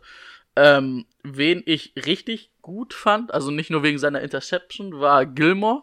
Der ist der Cooks wirklich auch oft überall hingefolgt, auch in den Slot. Und hat, ähm, wenn er angeworfen wurde, ich glaube, es steht auf meinem anderen Zettel, hat bei neun Targets, ich muss kurz suchen, bei neun Targets gegen Cooks nur 48 Yards zugelassen. Dabei die Interception, die entscheidende, und auch der Pass deflected, der kurz vor der Interception passiert ist, mit Deron Harmon im Zusammenspiel. Also, wo Cooks ihn natürlich auch ein bisschen durch die Hände fallen lässt. War es das Ding in der Endzone, der eigentlich Nee. Touchdown oder das war Nee, noch ein anderer? Genau, das war der kurz vor der Interception. Ähm, den, was du meinst, ähm, wusste oder habt ihr, also der war ja hinten frei in der Endzone. Aber der war schon an der Seite voll frei, ne? Ja. Der war das ganze Spiel, der war den ganzen Spielzug über frei, steht da hinten, wartet, der Ball kommt nicht. Wisst ihr, wie weit Oh. ähm, Jason McCordy, der den Ball deflected hat am Ende, von Jason Mc, äh, von 20? Cooks, Cooks weg war, als der Wurf, also als Goff geworfen hat? 19,2 Yards. Das heißt, das musst du erst also. Goff war hinten in der, ähm, Cooks war hinten in der Endzone und er war irgendwie an der 10-Yard-Linie rechts außen und hat diesen Pass gesehen. Das war ja dann zu dem Zeitpunkt, wo Patrick Chung auch schon raus war. Deswegen gab es da diesen kleinen Coverage-Bust, sag ich mal, weil eigentlich wäre das ähm, die Zone von ähm, Chung gewesen. Es war, glaube ich, auch zwei, drei Spielzüge direkt danach, nachdem Chung raus ist. Müsste ich jetzt lügen, aber ähm, und er war, wie gesagt, 19,2 Yards weg und hat das Ding noch wegverteidigt. Also das war, finde ich, nicht Goff und nicht Cooks Schuld, finde ich, sondern das war einfach herausragend verteidigt. 19 Yard aufholst. Nicht schlecht. Nicht Ja. schlecht. Aber das muss Goff auch schon viel früher sehen. Es kann nicht sein, dass Cooks da erst steht. Ja. Das stimmt. Und er stand nur hinten in der Pocket. Er hatte einfach voll viele Reads, die einfach nur schlecht waren. Da waren, da waren ja, da waren oft weil Spieler er, frei. Weil er auch nicht viel Zeit hatte. Das, also ich habe mir auch nochmal die Highlights angeguckt, das, was Izume die ganze Zeit meinte oder was sie bei ProSieben Max meinten, dass so oft Spieler zum Touchdown frei waren, konnte ich nicht nachvollziehen. dass Spieler frei, ja. dass Spieler frei waren oder andere auch. Spieler frei waren, die er hätte anwerfen können, die besser gewesen wären als die, die er angeworfen hat. Ja, aber nicht, dass Spieler weit offen für einen Touchdown waren. Das einzige war wirklich Cooks und den hat er angeworfen und es wurde halt sauber wegverteidigt, ne? Ähm, bei der Interception, glaube ich, ganz, ganz, da haben die Patriots ja mal was Untypisches gemacht. Sie haben ja sonst viel mit auch Safety, Safety Cover hinten gespielt, ne, dass ein oder zwei sogar abgesichert haben. Und da haben sie wirklich ohne Safety Man-to-Man gespielt und alles nach vorne gebracht, was sie hatten, ne, bei dem Blitz. Und Goff halt gezwungen, diesen Ball zu werfen. Kaifer Neu hat, glaube ich, den Checkpass auf Gurley ganz geil weggenommen. Also der hat Gurley weggedeckt, dass er keinen kurzen Checkdown werfen konnte. Er musste den dahin werfen. Ist natürlich auch ein bisschen weggerutscht, ne? Aber am Ende fand ich das trotzdem gut gespielt von Gilmore, der dann halt trotz dessen, dass Cooks eigentlich vor ihm war, dann nochmal vor ihm gegangen ist und die Interception abgefangen hat. Was aber halt auch viel mit dem Pressure auf Goff zu tun Aber hatte. äh, da sollte der Ball ja auch gar nicht hinkommen. Der sollte ja nicht nach, nicht nach innen kommen. Der sollte locker hinten in die End- Endzone kommen. Deswegen war ja Cooks in dem Sinne außen und Gilmore innen. Der Ja, muss der aber so Ball irgendwas muss ja hat auf, er nicht so Ball irgendwas muss ja hat auf nicht gepasst. Schulter kommen. Ja, weil Ja. du mir gerade nicht zugehört hast. Ja, das kann sein. Ah, der Aber Ball du war hast ja doch auch- gesagt, dass er, dass er vor ihm gekommen ist. Er war ja so vor ihm, weil er ja auf der Cooks inneren war, Seite war. war. Cooks war ungefähr an der 2-Yard-Linie und da war äh, Gilmore schon in der Endzone. Ja? Also, nein, vielleicht ein Yard Linie und Endzone, ne? Und ist dann vor Ja, ihn okay. gesteppt, um die Interception zu holen. Okay. Was ja aber nur daraus resultiert ist, hättest du nicht gerade irgendwas am Handy nachgeguckt, hättest du das gehört, was ich gesagt habe, weil die Patriots da den kompletten Druck drauf gebracht haben und den kurzen Pass auf Gurley weggenommen haben, komplett. Er konnte nicht auf Gurley kurz werfen, hatte riesen Druck durch die Mitte und musste den so werfen. Oder hat, äh, rutscht ja ein bisschen weg, Mhm. aber das war halt, also sie haben ihn zu diesem äh, Wurf gezwungen. Aber das, was bei mir bei Goff gerade bei dem Ding zweimal insgesamt aufgefallen ist, dass Goff sich einfach nicht vom Ball trennen konnte im richtigen Moment. Also zum Beispiel bei dem Ding, dann musst du den ganz klar wegwerfen. Das Ding, was da zu der Interception geführt hat, das Ding war ja ewig in der Luft. Also wirklich, da, da, da hat sich der Cornerback ja schon hingestellt und hat einfach nur noch drei Sekunden gewartet, bis er ihm in die Arme fällt. Also das Ding hatte eine viel zu hohe Bogenlampe. Das musst du anständig wegwerfen, wenn du ihn wegwerfen willst. Oder du, du weißt, dass du genug Zeit hast und wirf den dann wirklich zu Das Brandon Ding, Cooks. Das Ding auf Cooks ja, also das erste ja auch, der dann deflected wurde. Ja. Der war Also auch ewig in der Luft. dann auch das Ja, eine gut, Ding. der war- der aber war weit, weit. ja, aber, Aber trotzdem. da fand ich nicht, ich fand der Pass, also was, wo sich viele aufgeregt haben über den Pass, fand ich, also der Pass hatte, hatte Juice, also war gut, aber es war einfach, ich weiß auch nicht, ob das ein zweites Mal, ob Jace McCordy den zweites Mal nochmal so verteidigen kann. Wahrscheinlich nicht. Also war auch viel zu spät geworfen, davon abgesehen. Finde ich nämlich nicht. Also er war Doch, relativ spät doch geworfen. Nicht, das ist, ist doch nicht das Ziel, dass der Receiver da schon steht und winkt. Und dann der Ball kommt. Aber er winkt das erste Mal, winkt er, wo der Ball kommt, an der 10, 9, 8 Yard Linie und läuft dann weiter. Und natürlich braucht der Ball einen Moment, bis er bei ihm ist. Ich weiß nicht, wo sie genau standen, aber das waren ja bestimmt 40 Yard, die er geworfen hat. Okay, dann habe ich es vielleicht falsch in Erinnerung, aber für mich stand der da hinten schon frei. Ja, er ist teilweise schon öfter frei gewesen, aber äh, also der Pass, der dann dahin führte, dass er ihn fallen gelassen hat, ähm, der war, würde ich beiden nicht ankreiden. Also ich fand, als er dann wirklich zu ihm hinkam, war der Ball okay. Und es war jetzt auch keiner, den du auf jeden Fall fangen musst, gerade weil er ja auch schon wieder Druck von zwei Leuten da hatte. Ähm, ah, weiß ich nicht. Aber gerade in so einem Spiel musst du dann ausgerechnet die Oder Dinger fangen. reden wir gerade über einen anderen Pass? Ich rede jetzt von dem hinten in die Endzone, wo er frei stand. Wo- Wo, wo Jace McCordy den wo- wegverteilt ja, hat. genau. Wo- du wo- gerade zwei Leute meintest. Wo guckst den fallen, also nicht festhalten konnte hinten. nee, War wir nicht das bei war dem? eine andere. Oh ja, bei dem war ich. Okay, dann haben wir uns gerade. Okay, deswegen habe ich auch schon die ganze Zeit gewundert. Also so wir meinten den nicht- langen Pass von Goff ja, mit gerade- der Endzone, Genau in die Mitte. Den, den Jason McCordy verteidigt, wo er 19 Yards weg ist. Okay, ich war bei dem, den Brandon Cooks in der Endzone hat fallen lassen. Beziehungsweise nicht fangen konnte. Ja, stimmt. Der Aber da muss ich, also da finde ich auch, also den musst du nicht unbedingt fangen, weil dann natürlich der Safety kommt und auch Gilmore kommt. Deswegen sage ich, Also, er hat ja auch zwei er wusste, er dran gehabt. also es hat ja sofort auch gescheppert, ne? Im, Ja. Im Replay siehst du, dass er ihn so ein bisschen durch die Hände rutscht. Hm. Aber ich glaube auch nicht, dass er den festgehalten hätte, weil er hätte von vorne und von hinten, glaube ich, Ja. eine, aber so verprellt. Deswegen meine ich, dass es, dass es nicht sein Ding gewesen wäre. Also gut, auch Ja. wenn wir jetzt drei Plays oder so insgesamt in einem besprochen haben, ja. Und zu dem, was ich noch sagte, dass Goff sich nicht vom Ball getrennt hat, die eine Situation, wo Goff sich unnötig sacken lässt, wo er aufs Knie geht. Waren sie nicht sogar schon in Field Goal Range in dem zu dem Zeitpunkt und sind dadurch wieder rausgeflogen. Ich glaube, es war irgendwas, wo du überlegen kannst, ob du Hacker antreten lässt und das Field Goal kicken lässt und ähm, Soll ein. Sölein.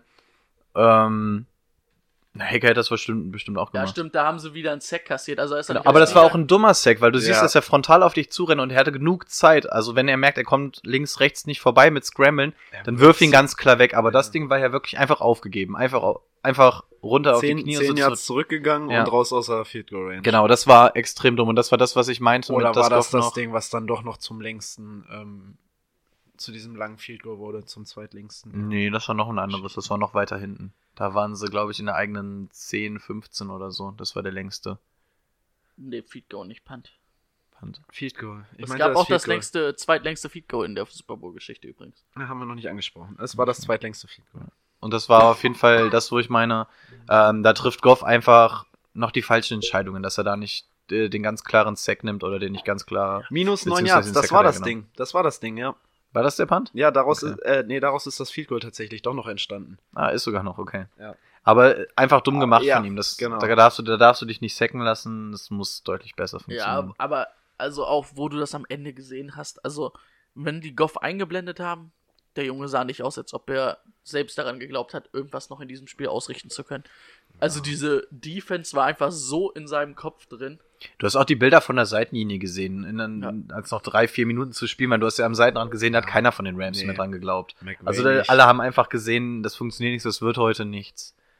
Da läuft nichts. Ich würde mir nur an der Stelle von den, sagen wir jetzt mal, Aaron Donald so verarscht vorkommen. Du schaffst es, die Patriots bei 13 Punkten Mhm. im Super Bowl zu halten, was einfach richtig, richtig stark ist. Ja. Und dann verlierst du das Ding, weil deine hochgelobte Offense es einfach nur schafft, drei Punkte aus Board zu zaubern. Und wir haben die ganze Zeit nur über Brandon Cooks gesprochen, wo ich mir noch so meine Gedanken gemacht habe. Wann hat es angefangen, dass wir gesagt haben, irgendwie fängt ähm, Goff an zu strugglen, irgendwie haut das nicht mehr so hin, wie es war. Ich glaube zu sagen, dass ähm, der Punkt war, als Cooper Cup weggefallen ist. Weil ich finde, nachdem Cooper Cup verletzt weg gewesen ist, ab da fing es an, dass Goff Also auf einmal. Ja, ja, ja, genau. okay. Da, da finde ich, hat man gemerkt, so da war dann so der leichte Knick bei Goff, da hat es auf einmal nicht mehr so funktioniert. Und du hast ja auch jetzt Ja, gesehen. Cooper Cup war ja auch so der, so ein bisschen Edelman-like, ne? Der viel Genau. aus dem Slot kam, der dir diese kurzen Pässe beschert. Ja, das ist natürlich, wenn dir das wegfällt, ist es natürlich echt schwer. Er musste den Ball ja länger halten. Dann waren die Patriots meistens da, er hatte Druck und er ist gegen Druck halt nicht der Beste, ne? Nee. Und ich finde, du, er hatte wirklich, als einzige Option war eigentlich auch immer nur Brandon Cooks da. Und das war irgendwie so die Überlegung, die ich hatte, dass es eventuell wirklich daran lag, seit Woods weg ist. Und da hat es nämlich auch angefangen, dass wir uns dann gegen Ende der Saison unterhalten haben. So, ey, Goff, irgendwie, weiß ich nicht. Und ich könnte mir vorstellen, dass es tatsächlich nochmal ein großer Faktor war, gerade für so einen jungen Quarterback wie Goff. Was, was ich dann am Ende, also was es halt dann wirklich war, dass die Patriots gesagt haben, jo, dann soll uns halt Goff slaten, ne? Wir nehmen ihn viel weg, werden ihn unter Druck setzen und dann soll er uns mal zeigen, was er, wie er uns schlagen möchte. Und ähm, was ich halt finde, was so ein bisschen, also Sean McVay ist ein klasse Coach, aber was mir so ein bisschen gefehlt hat, nicht nur im Super Bowl, das war auch gegen, in dem, bei den Niederlagen gegen die Eagles und die Bears zu sehen, dass er nicht so einen wirklichen Plan B hat wenn mein Plan A nicht funktioniert, du hast ja auch, finde ich, im Super Bowl keine Umstellung gesehen von, von der Taktik. Irgendwie war es immer das Gleiche trotzdem, was er probiert hat. Also dieses Standard-Rams-Ding, ne? Also ja, da gehört schon viel dazu. Aber irgendwie jetzt nicht mal so ein Plan B, wo du jetzt sagst, pass auf, boah, jetzt gehen wir voll aufs Power-Running-Play oder so, Ja. ne? Aufs Running Game wollte ich jetzt nämlich auch nochmal einkommen, Das ist auch weil noch mal ein es steht, Thema. es steht die ganze Zeit 3-3. Also du hast alles offen und läufst das ganze Spiel nur 18 Mal für 62 Yards. Also verstehe nicht. Ich meine, das Passgame hat auch nicht funktioniert. Dann kannst du auch das Run-Game wenigstens noch ein bisschen mehr mit einbeziehen dafür. Und das Run-Game hat ja so ein paar Mal geklappt. Ja, auch als Gurley, ja- der hatte ja. ja mal so diese 10er, 11er Yards oder so. Hat er ja zwei, dreimal gemacht. Ja. Aber ja, wenn du, wenn du gerade merkst, dass dein Quarterback da so die Probleme hat, dass du dann wirklich mal versuchst, das Ganze noch mal ein bisschen zu splitten. Und wenn du mal einfach einen Drive versuchst, wirklich nur dreimal gegen anzulaufen. Ich meine, gepantet hast du genug. Dann kannst, Ja, du auch, genau. kannst du auch mit Lauf dann zum Punt kommen. Genau, dass du da vielleicht Goff mal ein bisschen runternimmst, dass du vielleicht die Defense ähm, mal ein bisschen nötigst, sich ein bisschen tiefer zu stellen oder dann so nah dran, dass du dann mal einen Screen oder so anders machen kannst. Also, ich, ich gewundert hat, also ich hätte echt irgendwann mal erwartet, dass sie probieren, einen Fake-Punt zu machen oder sowas. Was sie halt die ganze Saison probiert haben. Es war, also, wenn du, wenn du sagst, das ist irgendwie, also da kannst du das Momentum ja wirklich ein bisschen drehen. und du merkst, okay, Jared Goff wird uns heute das Momentum nicht mehr drehen. Dann muss ich doch irgendwie sowas probieren. Aber du, du, du, äh, die Dinger, wo sie gepantet haben, fand ich, waren sie auch immer sehr weit hinten. Also meistens war es ja so, dass nicht mehr als ein oder zwei First Downs bei rausgesprungen sind. Und wenn du dann natürlich den äh, Punt da vergeigst, Ja gut, ein, ein zwei Mal war es in der Nähe von der Mittellinie, ja. aber ansonsten hast du ja immer tief aus der eigenen Hälfte gestartet. Und wenn du ihn da verkacken würdest, dann, dann hast du den Patriots das Spiel komplett überlassen. Weil dann kriegen die das hin. Ihre ein, zwei First Downs kriegen die auch hin und dann bist du so nah dran, dass alles möglich ist. Also ja, gerade so an den Dingern, wo du an der Mittellinie bist, hättest du es vielleicht echt mal einstreuen können. Aber ja, damit kannst du halt auch viel verlieren. Ich glaube aber, Belichick wäre da nicht groß drauf eingefallen, gerade nachdem Ja, man es gegen die glaub- Saints gesehen hat. Ich könnte mir vorstellen, dass die da schon im Special Team so ein bisschen drauf vorbereitet waren. Da waren es dann auch meistens so längere Dinger, ne? Das war ja nicht so, dass Ja. das da in einem Yard gescheitert ist. Das waren ja, Ja, meistens mei- acht ja. Yards oder so. Ah, du hast, also ich finde, du hast auch ganz oft das Gefühl gehabt, dass, dass die Patriots immer die Antwort drauf hatten auf das, was die Rams machen wollten. Ja, eigentlich schon. ja. Und dann war es vielleicht mal, dass Gurley mal, ich glaube, es waren ein oder zwei Läufe, wo er wirklich mal länger war. Und du denkst dir, hm, okay, jetzt kommen sie ein bisschen, oder mal ein langer Pass auf Cooks. Und dann im nächsten Play war es gleich wieder irgendwie ein Tackle for Lost, ein Sack, eine Pass-Deflection oder sonst was. Ja. Also Ja, defensiv hatten sie, glaube ich, auf alles die Antwort, was, was die Rams machen wollten. Das Einzige, was mich gewundert hat, dass es wirklich kein Blowout wurde, weil die Offense der Patriots auch wirklich gehakt hat. Also da muss man aber halt auch wirklich sagen, also so gut die Patriots Defense war, wird, wär, wär, man, eigentlich würde man auch, hätten die Rams gewonnen, hätte man über die klasse Defense der Rams geredet. Die waren auch nicht schlecht, die waren also ja auch Patriots echt waren gut, dann ja. ein Stück besser natürlich, weil sie am Ende weniger Punkte zugelassen haben und den und einen entscheidenden Turnover, sage ich mal, wirklich kreiert haben mit der Interception am Ende. Ähm, aber sonst war die Rams Defense auch sehr, sehr gut. Viel, also sehr klasse. Hat Wade Phillips super eingestellt, muss man sagen. Und da siehst du einfach, die Patriots hatten einfach die Chance, diese kurzen Pässe mal zu spielen über die Mitte, weil sie mit Julian Edelman, können wir glaube ich gleich auch nochmal gesondert auf den Jungen eingehen, hattest du halt immer die Option, die ein Cooper Cup zum Beispiel bei den Rams gewesen wäre und, und damit sammelst du halt deine First Downs. Das funktioniert Das hatte ich ja einwandfrei. gesagt. Über die Mitte 15 Yards werden sie Probleme haben, es zu verteidigen. Und das hatten sie das ganze Spiel. Ja. Immer wieder bei wichtigen Das, Plays war, war Edelman nie, also nicht, dass er nicht gedeckt wurde. Er hat sich auch super freigelaufen, aber oder auch die durch richtigen das, Routen danach Auch die richtigen Routen, dass es ein Pickplay war oder sonst was. Also es war einfach schon gut. ja, und die Rams, äh, das wollte ich jetzt einmal noch loswerden. Ende drittes Quarter war ja das Field Goal dann. Das war mit 10 Plays. Davor war das längste 5 Plays. Starke Und ich glaube, das wurde dann auch nur durch ein Holding ne, von Gilmore noch ermöglicht, weil da ein Holding dazwischen war bei Third Down. Ja, Oder Ja, Third Down. Third Down war ein Holding dazwischen. Von Gilmer. ja gut, Leider. danach gab es dann noch äh, 9 Plays, war aber auch ein Punt. Und 7 Plays war eine Interception. Und 6 Plays ein verschossenes Field Goal. Was glaube ich dann auch, dann, dann machst du diese Interception und dann denkst du, okay, meine Defense muss jetzt halten. Und dann kommen da zweimal zwei Läufe, einmal über Michel bei 2 und 9 und einmal über Burkett bei 2 und 7 für jeweils 26 Yards. Ja. Wo jeder im Stadion wusste, wo jeder in der Welt wusste, die Patriots standen da, haben gesagt, passt auf, wir laufen. Wir Ja, laufen durch die Mitte. Die hätten, glaube ich, sogar noch sagen können, wir laufen zwischen Guard und Center links vorbei. Und sie konnten es nicht stoppen. ja, das war so schlecht. Und das ist dann am Ende das Entscheidende, ne? Sage ich mal. Ja. Auch der Pass auf Gronk, also da waren auch drei Leute dran, ne? Der dann zum entscheidenden Touchdown geführt Der war auch überragend Das gut. war, Da, das war Timo und ich, wir haben ja. uns vorhin einmal ganz kurz drüber unterhalten. Das Ding war halt einfach klasse, was Gronk da geleistet hat. Also Da, wieder da, sich Gronk nicht- geil ja. gelaufen, der Pass hat gepasst. Ja. Ja, wobei für den Pass musste er sich schon gut strecken, ne? Also, Aber da hat Aber Gronk ja. halt nochmal rausgeholt, Ja, was ihn genau. eigentlich ausmacht. Ja. Den geil gefangen und danach die Yards, die er dann noch gemacht hat, sich aber nicht also der Pass war, lassen. also ja, er musste sich strecken, aber ich glaube, viel kürzer hättest du ihn auch nicht werfen können, weil er, er hatte ja einen Mm, Ja. Defender an sich dran und noch einen Defender dahinter und da kam ja schon der Safety. Mhm. Also viel anders kannst du ihn, glaube ich, nicht platzieren. Also da hast du einfach von Brady und von Gronk einfach die Klasse gesehen. ja. Also von Brady das einzig wirklich gro Big Play halt. Ich kann mich an kein anderes erinnern. Boah, gab schon ein paar Mhm, Von Brady, ja gut, dadurch, dass Edelman sich danach immer noch so Ja, das gut war ja hat, aber das ist ja jetzt nicht unbedingt Brady gut Ja. zu schreiben, ja. Ja, so was den langen Pass anging schon. Das hat das ja. Spiel aber es war halt, war halt auch einer der einzig richtig langen Pässe, ne? Ansonsten haben sie ja über das Kurzpassspiel dominiert. Wollen wir nochmal auf zwei Personen gesondert eingehen? Weil ich glaube, das Spiel an sich haben wir ja ganz gut auseinandergenommen, oder? Ja. Also- Goskowski? Also auf wen ich Ja, nochmal eingehen will, weil ich weiß, dass du da oder dass ihr da vielleicht nicht drauf eingehen wollt, ist Dante Hightower. Hast du, glaube ich, also du hast dieses Jahr im Super Bowl gesehen, was letztes Jahr den Patriots definitiv gefehlt hat. Das ist Edelman offensiv und es ist vor allen Dingen Dante Hightower defensiv. Hightower hat bei allen Super Bowls, die die Patriots in den letzten Jahren gewonnen haben, Keyplays gemacht. Ähm, gegen die Falcons den Fumble, gegen die Seahawks äh, den Stop gegen Marshall Lynch an der Goal Line. War immer Hightower und auf dieses Jahr zwei Tackles, zwei TL, also dann nochmal zwei Tackles for Lost, zwei Sacks in wichtigen Situationen. Da hast du schon gemerkt, dass der Junge einfach wichtig für die Defense ist. Er ist ja auch einer der Defense Captains und ich war ganz froh, dass er dieses Jahr wieder dabei war. Das stimmt wohl. Ähm, ich würde gerne noch über zwei Spieler reden. Einmal über äh, zu Edelman. Nur die Frage in den Raum geworfen. Future Hall of Famer für euch?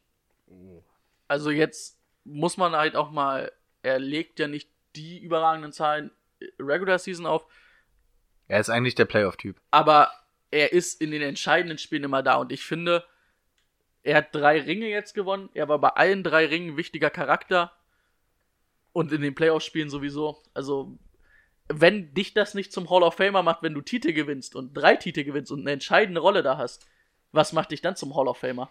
Ich bin mir nämlich auch uneins, weil auch die Diskussion die ganze Zeit aufkam, ist er ein Hall of Famer oder nicht. Ähm, dann aber auch, es sind bisher 25 Right Receiver in der Hall of Fame. Gehört Edelman dazu als 26.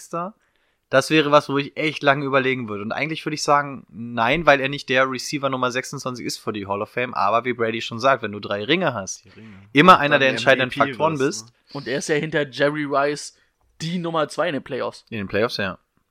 Aber es wäre nochmal, deswegen hätte ich nur gerne mal eure Meinung gewusst, wie, wie ihr es seht. Ob es einer ist, weil ich kann mich wirklich nicht entscheiden. Also einerseits hast du das, einerseits hast du das. Oh, ich, ich mag das nicht entscheiden. Aber ich könnte, ich könnte Ja, beide könnte- Sachen vertreten. Könnte, ja, genau. Könnte eigentlich. Ansonsten Also, unfassbare weil- Wenn es Leistung. nur um die. Playoffs gehen würde, auf jeden Fall. Ja, klar, dann ja. Aber er ist ja auch in der Regular Season nicht schlecht. Davon Ja, abgesehen. nee, aber kein Hall of Famer. Für mich. Wenn er jetzt nicht in, wenn der er jetzt bei einem Team wäre, mit dem er damit nicht in die Playoffs kommt. Nee, doch. Also kann man schon sagen. Könnte er sein. Man könnte es zumindest vertreten. Und, damit wir den Fantasy-Bogen nochmal kriegen, Todd Gurley. Wollen wir mal drüber sprechen, ein bisschen spekulieren, was mit dem guten Jungen da los ist? Ähm, darf ich vorher noch was zu Edelman sagen? Ja, kannst du auch machen. Ich habe mir nämlich nochmal rausgeschrieben, seine Postseason-Statistik dieses Jahr. 26 Catches, 388, Entschuldigung, 388 Yards in drei Spielen. Das ist Ja, schon wenn er viel. das mal, wenn er das mal in, in, in der Regular Season den Schnitt legen würde, ne? das wäre geil. Ja, aber den legt keiner in der Regular Season hin, den Schnitt. Ja, 100. Der hat, Ja, 101 seit, seit Rice macht das 130. keiner der mehr. hat 151 Yards in dem einen gefangen, dann 96 und 141 in dem, in dem dritten. Also das machst, du ja nicht, 133 im Schnitt. So, ne?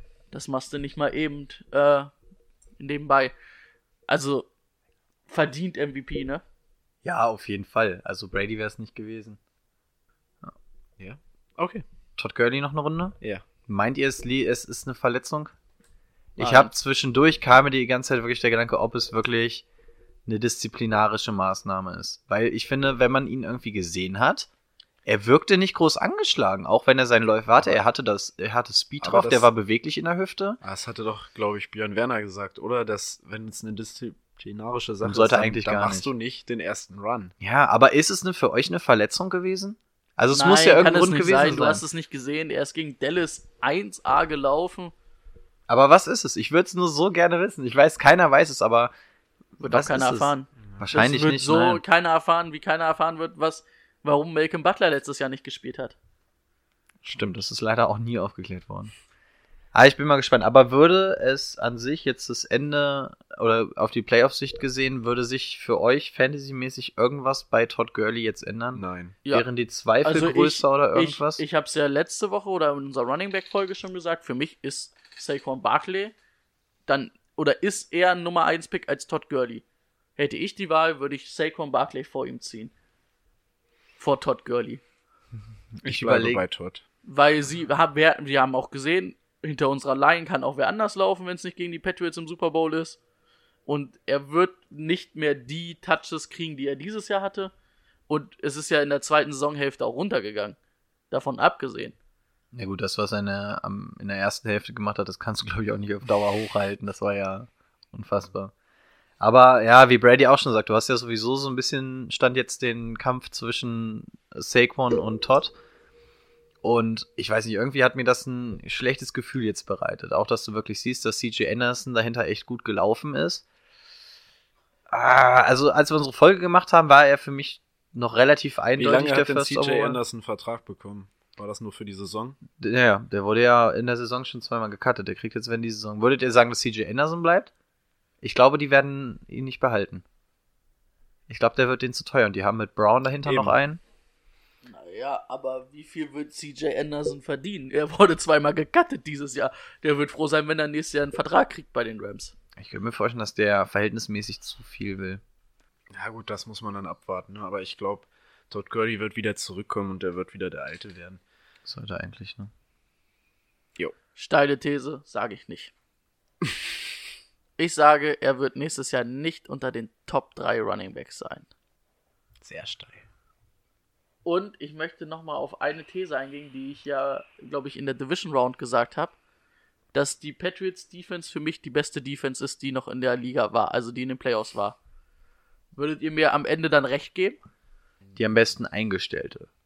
Ich habe ja gesagt, ohne ähm, von den Stars her die beste Unit, Die am besten eingestellte. das beste, Ja. Das beste All-Around, beste Coaching, beste Umsetzung. Kann man, glaube ich, nicht viel gegen sagen. Nein, viel gegen sagen kann man nicht. Ich überlege nur, was gerade meine Meinung wäre, ob, ob ich bei den Rams bleiben würde oder bei den. Dadurch, dass, dass das Coaching unter Belichick da einfach so einen großen Faktor gemacht hat, dass du die Rams damit so auseinandergenommen hast, also dass das Coaching da einfach so ein, so viel mit zu tun hat, kann man die These auf jeden Fall vertreten, ja. Ich, ich überlege gerade fast noch länger die ganze Zeit äh, mit deinem Top 3, ob ich mich anschließen würde, aber ich überlege gerade, wer davor ist. Saquon? Wen siehst du noch davor? Also, wen siehst du in der Top 3 vor Todd Gurley?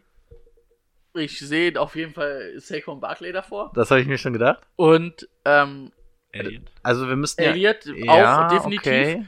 Und mir würde jetzt kein Dritter momentan einfallen, aber Okay. ich glaube nicht, dass er es in die Top 3 schafft. Es sagt mir mein Bauchgefühl. okay. Ich glaube nicht, dass er der Top Rusher wird, da schließe ich mich an. Oder beziehungsweise der Top Pointer. Okay. Die, das schwirrte mir nur die ganze Zeit im Kopf noch rum, weil ich jetzt überlegt habe, welche drei würde ich vor ihm sehen. Aber okay.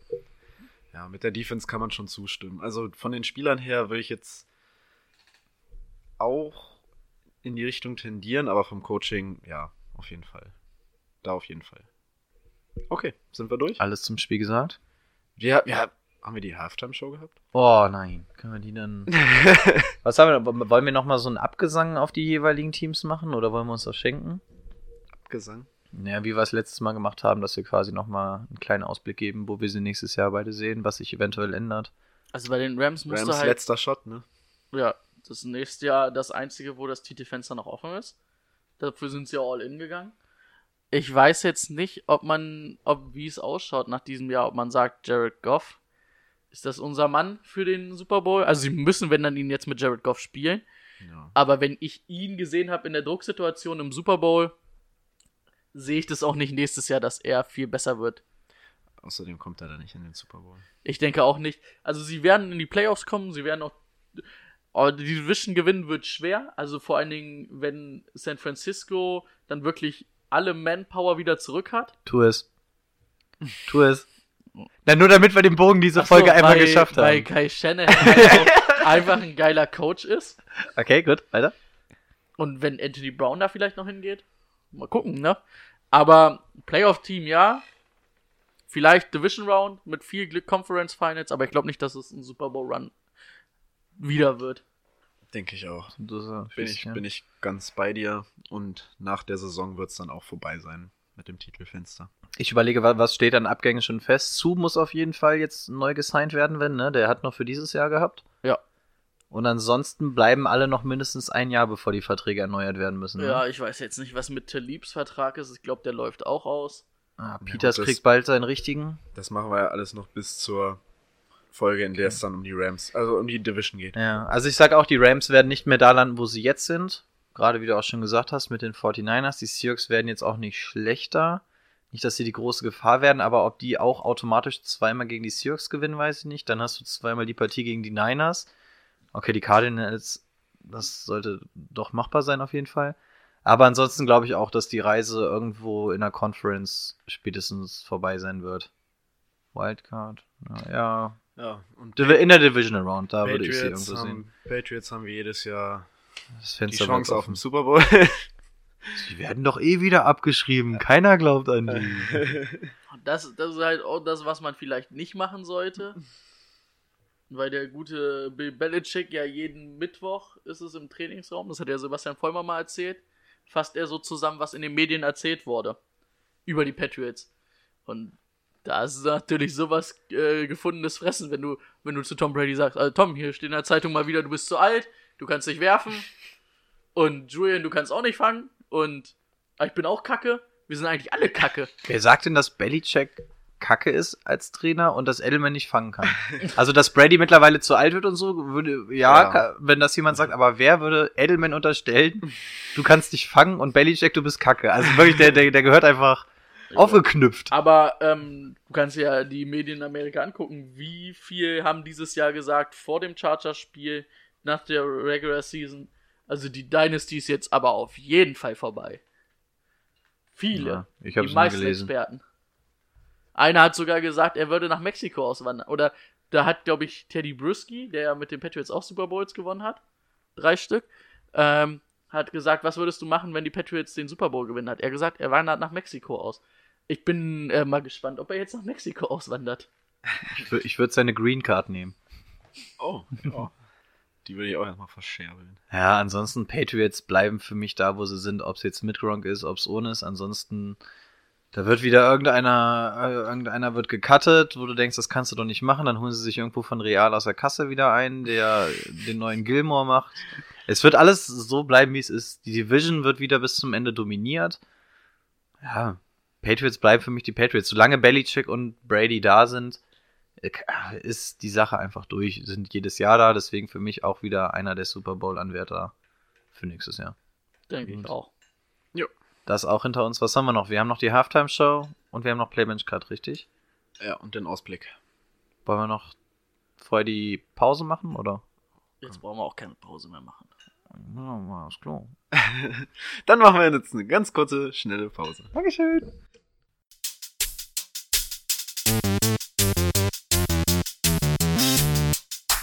It's real simple.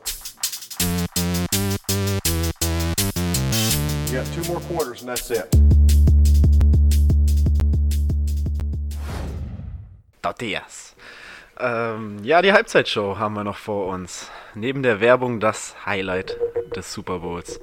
Also ich habe mir echt wenig, wenig erhofft davon. Aber dass ich nochmal so enttäuscht wurde, ist- das hat echt alles überstiegen. Also, wollt ihr dazu auch, wollt ihr dazu was sagen? Ja, bei mir ist es auch ganz schnell.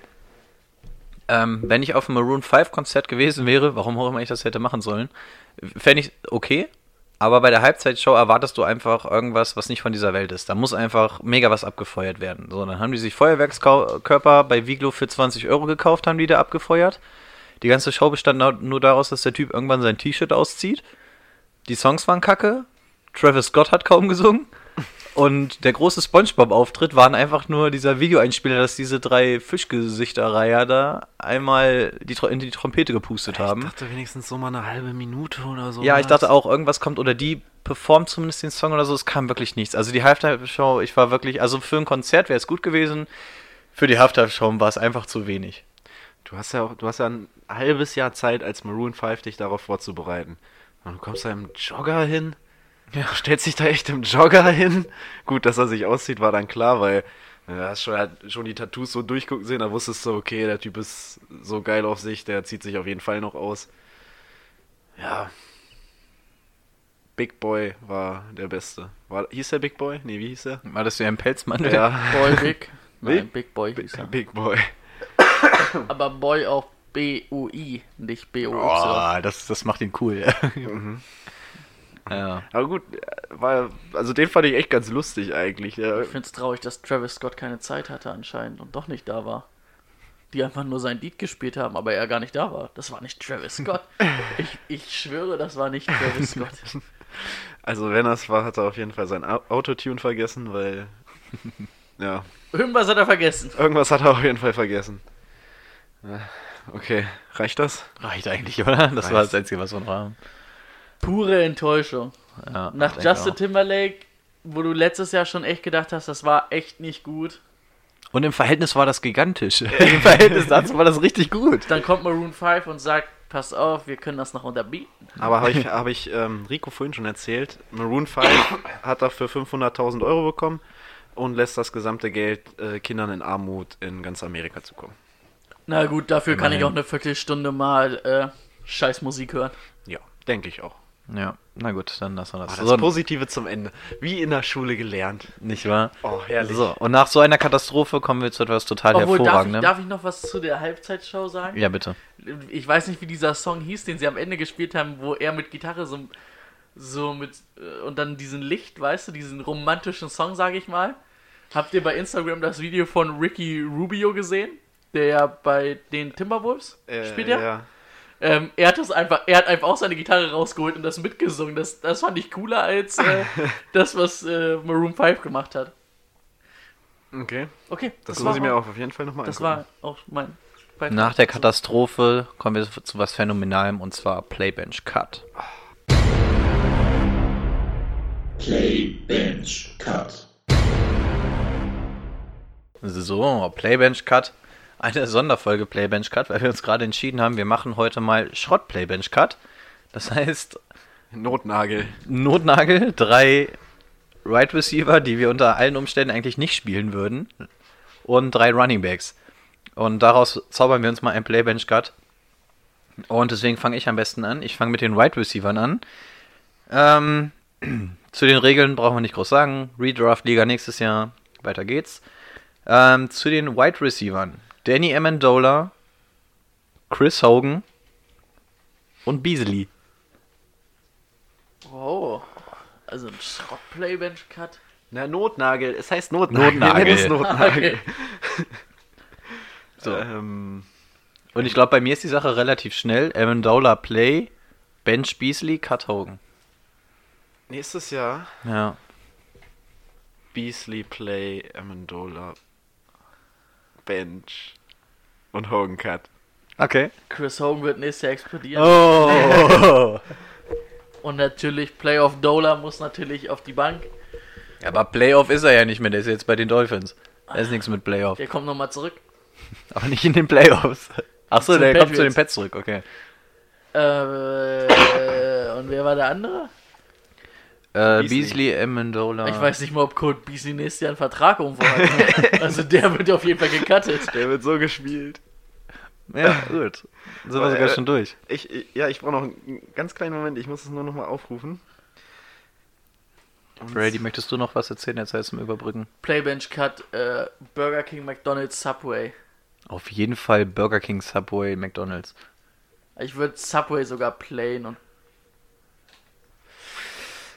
Burger King benchen und Mc's cutten. Aber Außer- bei Mc's ist der Big Mac Guy. Außer du bist besoffen und kommst irgendwie aus dem Club, dann muss es ein Oh, dann- Cheesy von McDonalds sein eigentlich. Ja, dann auf jeden Fall. Dann aber ja, gut, ansonsten okay, aber wir, wir gehen ja aufs, auf die ganze Saison, also auf das ganze Jahr. aufs Jahr Aufs Jahr gesehen bin ich öfter bei Subway als bei Burger King. Also Subway wird geplayt. Willst du damit sagen, dass du vielleicht jede Woche einmal mindestens bei Subway bist? Ja. Und vielleicht aber auch zweimal bei Burger King? Ja, das ist jetzt eine Phase vielleicht. Aber Subway ist mir zu fancy. Ich bin so ein Typ, der braucht einen kleinen Rahmen. Und bei Subway hast du alle Möglichkeiten. Also Ja, da, das ich- fängt ja ich- schon bei dem Brot an, bei der ich Soße. das nur ist- eine. Also das, das, Ach so. ich Aber das deswegen ist mir Subway ist mir zu fancy. Ich bin so ein Typ, der muss in ein System gedrückt werden und ich möchte bitte, dass ich entscheide zum hier essen oder mitnehmen. Das, ist, das war's. Mehr Rico möchte hat da ich eine riesen Pocket, kann da drin rumlaufen. Ja, das jeder ist- Schlag, das ist ihm zu viel. Der braucht eine kleine Pocket, wo er einfach nur Pocket, werfen muss. Schnelle Entscheidung, erste Anspielstation anspielen. Das ist mein Spiel. Ähm, das ist mir zu. Nee. Also, Leute, Cheese Oregano, Chicken Fajita und die Chipotle-Soße. Beste. Schiebert? Chipotle, Southwest? Schieben mir? Heißt es nicht Chiporto? Nein, Chip was, was hast du gesagt? Chipotle. Oder, ja doch, Chipotle. Wir sind übrigens Cover 3, der Fantasy Football Podcast. Ab nächste Woche Cover 3, der äh, Fast Food Ratgeber Nächste Woche analysieren wir den McGrippe. und den Big Tasty Bacon. So. Okay, äh, wir kommen zum Notnagel Running Back. ich hätte im Angebot Devonta Booker, Boah. Theo Riddick und Ty Montgomery. Riddick, Montgomery. Wen hatten wir am Anfang? Booker. Booker. Also wäre es vielleicht Booker T, aber nicht Devontae Booker. also Booker auf jeden Fall cutten. Ty Montgomery würde ich eigentlich auch cutten. Aber der, der, der geht auf die Bench. Und wer hatten wir als drittes? Riddick. Boah, Riddick würde ich eigentlich auch cutten. Das ist ja der Sinn von der heutigen Runde, dass eigentlich alle gecuttet werden müssen. Also gehen wir mal davon aus, dass sich, dass sich nächstes Jahr Kyron Johnson verletzt. Dann wird Theo Riddick vielleicht der dritte Running Back bei den Lions und dann Wird ja noch ich richtig relevant. playen. Ja, aber gut, dann, ey, dann sind wir gleich. Ey, also dadurch, dass ich von Ty Montgomery immer noch so enttäuscht bin, muss ich den leider cutten. Und dann muss ich.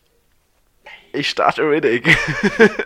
Ey, dann haben wir alle dasselbe. Booker, Ah, nee, nee, Booker hast- auf der Bank. Okay, du hast Booker auf dem Booker okay. auf die Bank. Nach diesem überragenden. Ey, vor allen Dingen ganz ehrlich, wenn ich diese Running Backs zur Auswahl hätte für meine erste Running Back Position, Naja, würde ich mich in der Liga lieber abmelden. gut, das ist ja eher dann so Flex-Position, aber auch da würde ich mich, glaube ich, abmelden. Ey, ganz ehrlich, da würde ich lieber einen Panther aufstellen, der vielleicht noch. Da würde ich Johnny Hacker aufstellen, der macht vielleicht noch eher Punkte durch seine Yards, Oh. die er bei Fake Punts macht. Ja, ja. Wäre eine echte Option. Okay, damit sind wir für heute Gut, durch. phänomenal. Hat euch, hat euch auf jeden Fall weitergebracht. Two-Minute Warning. Der Ausblick, wie letzte Woche versprochen, noch nicht in Stein gemeißelt, in welcher Reihenfolge das ablaufen wird. Der Ausblick, das hast du gerade so betont, wie, wie der Film hier, der Untergang, wie der Hitler-Film. Hast du gerade so betont. Ausblick, was? Ja, das hat mir gerade, ey, fand ich klasse. Also, äh, Gänsehaut. können wir das rausschneiden? Okay, wir schneiden das raus. Wahrscheinlich nicht. Nein, Nein, auf gar keinen Fall. Also, wir haben noch einige Folgen zu den Right Receivern, Running Backs, Quarterbacks dieser Welt aus 2018, was die so geleistet haben und was sie in der neuen Saison äh, imstande sind zu leisten. Das wird wahrscheinlich, werden wahrscheinlich noch so vier, fünf Folgen sein, denke ich mal. Kommt hin, ne? Ja. Achso, vielleicht sollte ich vorher sagen, wir haben zwischen 30 und 40 Wochen jetzt Zeit. Also 30 Folgen auf jeden Fall, die kommen werden. Damit hätten wir schon mal 4 bis 5, 4 bis 6. Und dann werden wir auf jeden Fall vor dem Draft nochmal ähm, schon mal einen Mock-Draft machen. Der wird auch nicht nur eine Folge dauern, weil da wird auch viel zu diskutieren sein. Welcher Draft? Der Draft Draft oder Draft Der Fantasy Mock-Draft vom richtigen Draft? Oder? Der Mock, der Mock-Draft vom richtigen Draft? Oh, ich kenne, glaube ich, drei College-Spieler, da muss ich mich aber richtig vorbereiten. Nein, Der Mock-Draft, wer zieht, welches Team zieht wen an welcher Position in nein, Wirklichkeit? nein, ich meine für. Okay. Okay, okay nochmal. Den Mock Draft für unsere Fantasy League, bevor der Draft lief. Und ah, dann, okay.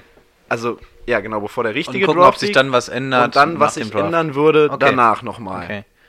Also, das wird im Endeffekt zwei gesamte. Okay, verstehe, verstehe. Du wirst uns in einem Meeting bestimmt nochmal abholen. Ich werde euch sowas von abholen. Ja, Wir Brady, müssen- was sagst du zu dem Plan? Wir müssen, dabei, wir müssen dabei erstmal sagen, diesen Plan hat Timo jetzt allein ausgearbeitet. wir sind jetzt ein bisschen überrascht wie ihr, aber es ist halt auch mal was Neues. Timo, ich bin Genau. dabei, ich mach das mit dir. Kriegen wir hin. Sehr schön. Bist du auch dabei? Klar, Ja, läuft. wird wohl nichts anderes übrig bleiben. Wir, wir haben ja jetzt genug Zeit in der Offseason. Und was man echt mal dazu sagen kann, zumindest kann ich nur für mich sprechen, ey, endlich sind wir mit diesem Weekly Recap durch. Oh, ja. Ey, endlich geht's wieder auf Fantasy Football, wirklich. Ja. Endlich mal aber wieder. ein bisschen traurig ist schon, dass kein Football mehr läuft. Das ist wirklich Das extrem. ist traurig, ja. Was machen wir an den Sonntagen? Naja, wir können uns einfach alle Super Bowl-Erfolge der Patriots immer wieder angucken. Dann haben wir auch nochmal sechs Wochen. Ich krieg's kotzen. Den einen von Green Bay in den letzten 20 Jahren können wir uns auch angucken. Gerne. Können wir gerne machen. Der gute Seahawks äh, Triumph über die über die Dings, über die Broncos, der auch hochspannend war. War der spannend? Nein, der das war ein richtiges 43 zu 8 Blowout. aus. Ein richtiges Blowout. Der, der, der erste Snap von Peyton Manning ist gleich in einem Safety geendet. Stimmt tatsächlich, ja. Auf jeden Fall ein guter Start. So, wir machen weiter mit dem Ausblick. Wir haben dann nämlich noch acht spannende Wochen vor uns, in denen wir die einzelnen Division durchgehen werden. Und zwar die Teams auseinandernehmen werden. Ich bleibe jetzt erstmal dabei, dass es acht Wochen sind. Vielleicht werden es auch die doppelte Anzahl, wenn wir ewig brauchen, um die Teams durchzugehen. Also was sie 2018 geleistet haben. Ja, doch, 2018. Ja, auf, ein Vor auf eine Vorschau auf 2019, ne? Vorschau vor allem auf Fantasy bezogen. Wie sieht der Roster aus? Wo kann man eventuell kleine Sleeper entdecken? Das Genau. ganze Spielchen. Und dann sind wir auch schon bei der neuen Saison angekommen. Ja, ist ja bald. Ist ja bald. Kannst kaum erwarten. So ist der Plan. In diesem Sinne. Und dann wird es bestimmt noch ein, zwei Folgen geben, in dem random Kram besprochen wird, Fragen beantwortet werden und so weiter. Gut. Gut. Ja, Machen, machen wir so. klingt gut. Schön. Klasse, dass du uns abgeholt hast. In dem Sinne, wir sind raus für heute. Ja, Macht es gut. ihr Süßen. Macht's gut. Schöne Offseason. Tschüss.